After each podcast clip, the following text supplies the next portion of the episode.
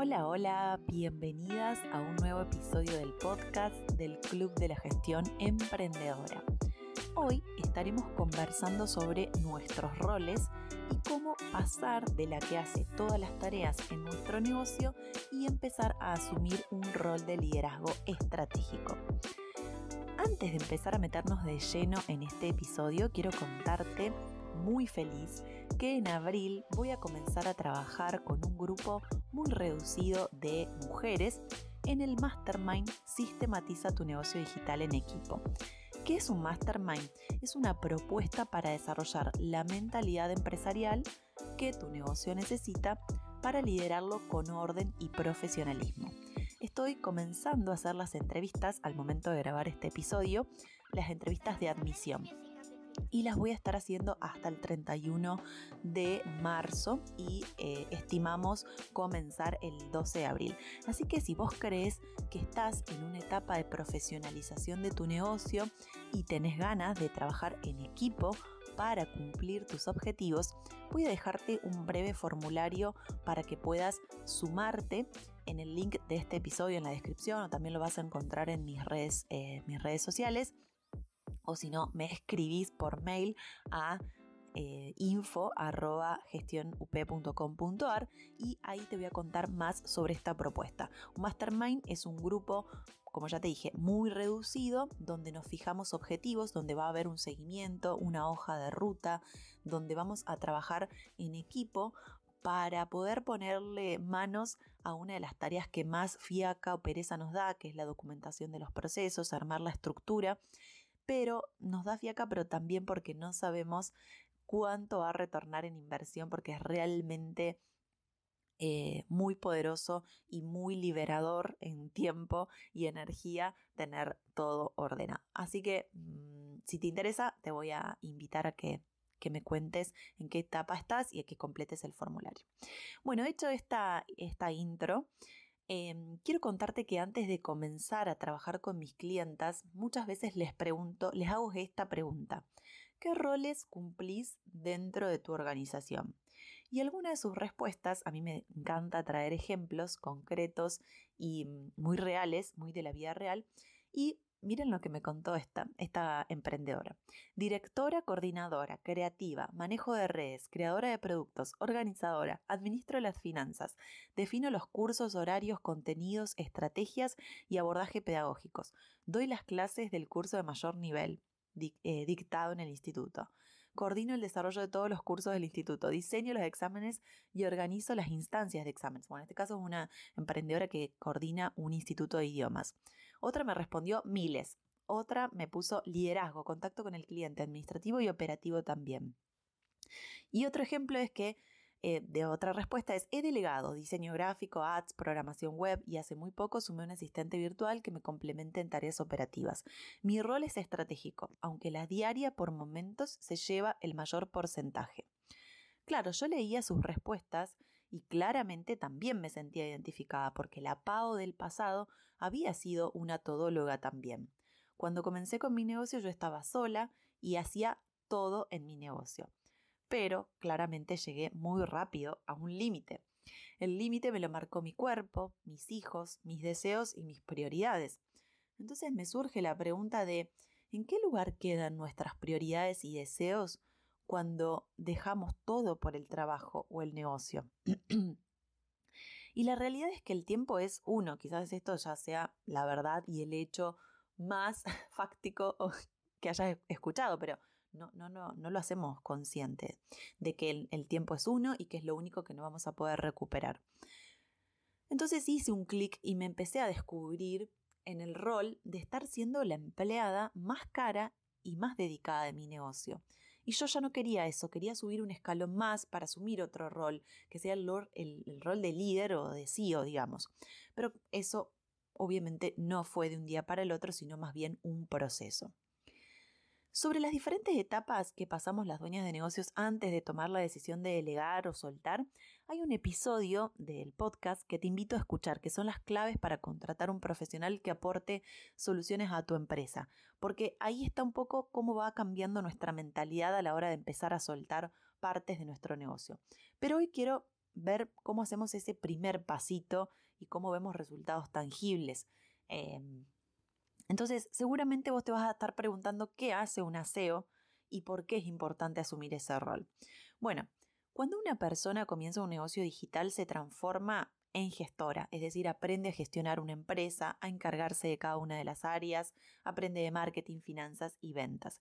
Y eso es súper necesario en un negocio. Pero el papel de líder o de CEO o de SEO es fundamental para que tu empresa avance. Gestora, o también como yo le digo, todóloga, y SEO, también conocida como líder estratégico, son dos roles muy diferentes que pueden realizarlo una misma persona, obviamente, pero que tienen que estar presentes en nuestro, em, en nuestro día a día. Porque si solo nos quedamos en ese papel de gestora, lo que vamos a estar haciendo es que vamos a estar privando a nuestra empresa de una guía, de una capitana. Y, como descubrió Pau hace un tiempo, vas a tener una empleada muy cara y muy dedicada que vas a ser vos. Entonces, repasando un poco y haciendo hincapié en esto, ¿cuál es la misión principal de una líder? Bueno, es saber tomar decisiones y de ser posible disfrutar del proceso. Es una de las mayores tareas que tenemos como líderes, el tomar decisiones.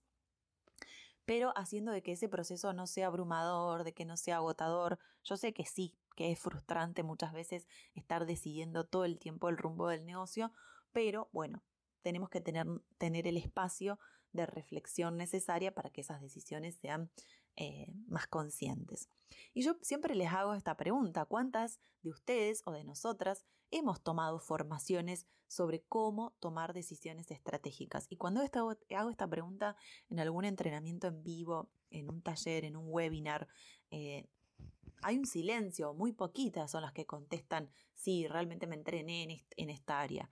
Pero si yo pregunto cuántas de nosotras hemos hecho un curso de email marketing o hemos visto tutoriales en YouTube sobre alguna herramienta de marketing, bueno, ahí la respuesta y la cantidad de, sí es, es totalmente diferente. Y yo lo que les digo es que el email marketing, la publicidad en Facebook Ads de tu empresa puede hacerlo cualquier otra persona. No quiero caer en, que cualquiera lo puede hacer, no, porque hay profesionales súper dedicadas eh, en, en estas áreas, pero ¿qué quiere decir? Que pueden hacerlo otras personas y a lo que voy es que tomar decisiones no las podemos delegar. Nadie más es lo único que no puedes delegar. Pero sin embargo vamos relegando esa responsabilidad. ¿Por qué? ¿Por qué nos pasa esto? No asumir nuestro papel de líder o CEO realmente genera problemas que afectan la raíz o el día a día de nuestro negocio. Entonces, lo que te invito es que empecemos juntas a reconocer nuestro lugar con todas sus ventajas, como por ejemplo al asumir un papel de liderazgo, vamos a quedarnos solo con las tareas o responsabilidades que realmente nos apasionen. Y alguna de sus desventajas es la toma de decisiones constantes, como ya te había dicho antes. Entonces, ahora sí quiero contarte cuáles son las tres bases que yo considero, eh, em, considero importante trabajar para pasar de todóloga a SEO. Bueno, la base una o el pilar número uno es asumir tu verdadero, tu verdadero rol en la empresa. Y acá aparece una, mm, un condimento de mentalidad y tiene que ver con las palabras limitantes. Es muy importante que empecemos a encontrar y reconocer cuáles son esas limitaciones mentales en torno a la palabra empresaria, empresa, dinero, porque esas limitaciones muchas veces son las que nos están frenando y nos impiden colocarnos en el papel que nuestra empresa necesita. ¿Cómo podemos reconocer esas limitaciones o esas asociaciones negativas que tenemos programadas de serie en nuestra mente? Bueno, el primer paso es buscándolas, identificándolas y poniendo sobre la mesa, mirándolas de frente con honestidad, haciéndonos preguntas y yendo de lo general a lo concreto siempre cuestionando desde lo social a lo familiar y a lo personal. Por ejemplo, ¿qué opina la sociedad en la que vivo de los empresarios o empresarias? ¿Y mi familia? ¿Qué frases se escuchaban en tu casa? ¿Y qué palabras se vienen a tu mente cuando pensás en empresarias? Y así con otros conceptos, como poder, dinero, líderes, marketing, ventas, abundancia. El segundo paso acá es desmontar esas creencias, no hay mejor forma de superar esas palabras limitantes que honrando las mismas, Si crees que vender es manipular, lo podemos hacer desde una ayuda real. Si creemos que em, ser eh, o vender es algo sucio, lo podemos hacer desde la honestidad. Siempre es buscando em, honrar y desmontar tus propias creencias. Y el tercer paso es buscar ejemplos de empresarias, líderes eh, o marketing que conecten con tus valores para tenerlos muy presentes a diarios. Un ejemplo mío que tiene que ver con todo esto es, es que el ser mamá y empresaria yo, desde mi visión, creía que no podía hacer las dos cosas a la vez, porque ser mamá es un rol que me demanda demasiado como para ser capaz de llevar eh, una empresa adelante. O sea, esa es mi creencia. Yo creía que ser mamá, ta, ta, ta, ta, ¿no? Y eso me hacía sufrir, porque ser mamá es hermoso, pero también lo es el hecho de cumplir mi propio sueño de tener mi propio negocio. O sea, entonces empecé a trabajar la gestión del tiempo, buscar inspiración en otras mamás empresarias y poco a, poco, a poco fui logrando asumir los dos roles con más calma y más aceptación. Pero bueno, esa era una creencia muy, muy fuerte, muy apegada, que tenía que ver con mi ámbito familiar, mi pareja y todo lo que se creía alrededor de lo que sí o sí es una mamá. Bien, entonces la segunda base, o pasando al segundo pilar, primero repasemos el primer pilar de las palabras limitantes, buscar identificar esas palabras y ponerlas sobre la mesa, desmontarlas y después buscar ejemplos e inspiración. El segundo pilar para asumir nuestro o para pasar de todóloga a SEO es calcular tu valor hora. Y acá sí nos vamos a los concreto y terrenal, como me gusta a mí, que son los números. Y acá te pregunto, ¿sabes cuánto supone una hora de trabajo tuyo en la empresa? Bueno, ese valor hora es muy importante para que lo, eh, lo pongas sobre la mesa, lo, lo veas y veas si realmente está, te hace sentido trabajar todo lo que estás trabajando por lo que estás cobrando. La forma en que yo lo hago es el sueldo que nos fijamos al mes, es decir, el que necesitamos para, em, para cubrir nuestro estilo de vida, dividido las horas facturables a clientes, es decir, las que yo voy a vender o las que voy a, voy a trabajar para generar mis ingresos. Asumir este valor hora es el primer eslabón de crecimiento porque nos permite tomar decisiones de contratación simplemente haciendo la comparación entre el costo de un proveedor de servicios y tu hora vas a poder decidir rápidamente qué camino tomar. Yo siempre cuento que yo me pasaba dos horas editando un video y hice el cálculo de mi hora y era mucho mayor que delegársela a un editor externo.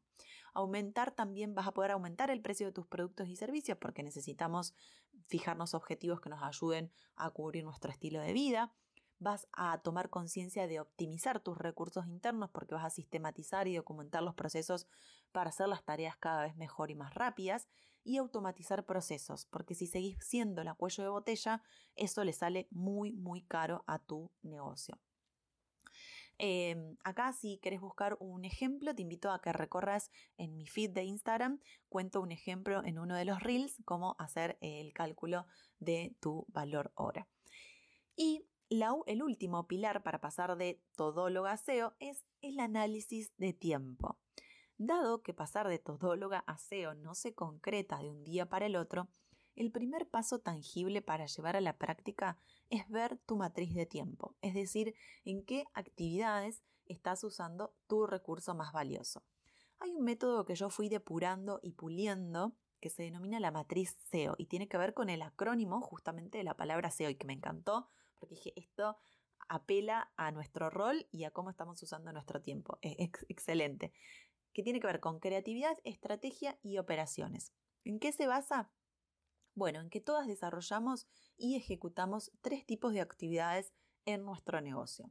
La C de creatividad, que son las actividades o tareas que realizamos en las que se nos ocurren las ideas, nos inspiramos, buscamos innovar, nos capacitamos, pensamos lo que queremos. Por ejemplo, para mí la creatividad es una, em, una de las actividades es 30 minutos de caminata de reflexión donde dejo que mi mente quede libre y empiezan a caer eh, como algunas ideas. Antes iba y escuchaba podcast, después me di cuenta que escuchando podcast también me hacía como un poquito de ruido, entonces por un lado tengo mi, espacio de escucha o hay días que tengo más ganas de escuchar mientras voy caminando y hay otras que tengo ganas de estar en silencio. Bueno, es ese tiempo libre que lo dedicamos al negocio, ¿sí? Después tenemos la E de estrategia. En este caso son las actividades que hacemos para llevar esas ideas que se nos ocurrieron, en caso en esa caminata de reflexión, y llevar esas ideas a la acción. Es decir, ya ubicamos esas tareas en nuestros calendarios, le ponemos fecha, como planificar, eh, etc. Ejemplos de estrategia es cuando eh, escribimos la visión y la misión, cuando planificamos anualmente nuestros ingresos y egresos, cuando planificamos el contenido, cuando tomamos decisiones estratégicas, nos reunimos con la información de nuestro negocio y analizamos indicadores. Em, todo nos Puede ser que también cuando eh, tomemos mentorías específicas de estrategia, por ejemplo, muchas de mis alumnas del club de organización me dicen, Pau, ¿y este momento en el que estamos acá con vos? Bueno, puede ser un poco de creatividad porque mientras te estás capacitando pueden surgir algunas ideas, pero también puede ser de estrategia porque ya estamos viendo estratégicamente dónde poner esa prioridad o dónde ubicar esa idea para llevarla a la práctica. Tanto la creatividad como la estrategia para mí son los dos grupos de actividades que te van a conectar con el futuro de tu negocio. Y el último grupo, que es el de la O y de las operaciones, acá está el mayor cúmulo de tareas que ejecutamos día a día. Y tiene que ver principalmente con las tareas que hacen que nuestro negocio funcione. Producir el producto, desarrollar el curso, prestar el servicio, atender al cliente, facturar, cobrar, registrar, generar el contenido, subir el contenido, y muchos ejemplos más. Entonces ahora vemos, o tendríamos que analizar, cuál es la composición ideal de la matriz de tiempo SEO. Bueno, acá te quiero traer en qué me baso, porque voy a citar a la fuente, que es el libro Clockwork de Mike Michalowicz, no sé si lo digo bien, y él en ese libro em, menciona un método para hacer esta, esta composición de la matriz ideal. Y él dice que un 80% del tiempo de nuestro negocio tiene que estar enfocado en operaciones y el resto debería dedicarse a la creatividad y la estrategia. Ahí puede ser un 10% y un 10% o, por ejemplo, un 5 y un 15. Estaría eh, bien, pero en realidad dejar un 20% para creatividad y estrategia estaría bien. Tan solo con ese 20% de tu tiempo dedicado al diseño de tu futuro, es más que tú, más que suficiente. Diría que casi es la responsabilidad primaria de una líder. Ahora bien, quizás tú te estás preguntando, tú o vos, me estarás diciendo, Pavo, un 80% es un montón. Yo ya hago eso y me siento desbordada igual. Bueno, te animo a que realices una medición del tiempo activa durante cinco días para descubrir tu matriz SEO y luego me cuentes por qué porque lo que ocurre generalmente es que la mayoría de las dueñas ocupa entre el 90 y el 100% del tiempo en operaciones y muy poco o casi nada a la creatividad y la estrategia, que son los dos grupos de actividades que nos van a conectar con el diseño del negocio que queremos. Entonces, la propuesta sería, en primer lugar, teniendo en cuenta esta matriz de tiempo, que liberemos el tiempo necesario para empezar a trabajar en la creatividad y estrategia. Por ejemplo, imagina que trabajamos 6 horas por día de lunes a viernes, es decir, 30 horas. Y de acuerdo a la medición del tiempo te vas dando cuenta que estás ocupando las 30 horas en operaciones. Entonces, pasar de un 100% a un 80% no es tan sencillo. La sugerencia es empezar disminuyendo tus tareas operativas un 1% semanal y ese 1% que vas liberando lo vas enfocando en actividades creativas o estratégicas. Siguiendo el ejemplo de las 30 horas, fíjate que empezaríamos a bloquear 30 minutos por semana para la estrategia. Y vos te preguntarás, ¿te parece viable ese cambio? ¿Qué podés hacer en 30 minutos?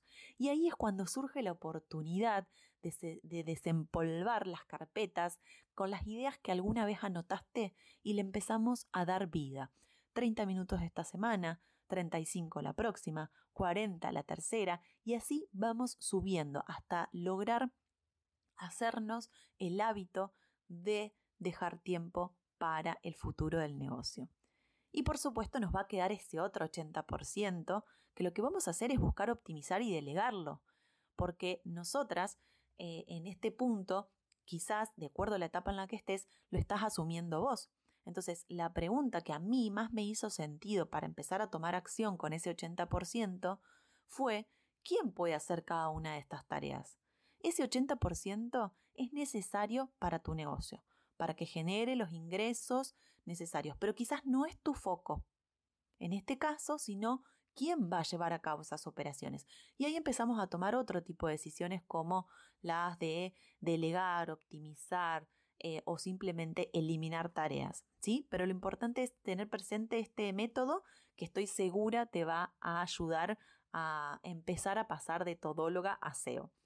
Resumiendo entonces este jugoso capítulo, episodio del podcast, vimos las tres bases para pasar de todóloga a SEO y en primer lugar vimos reconocer las palabras limitantes que están frenando tu crecimiento personal y profesional dentro de tu propia empresa.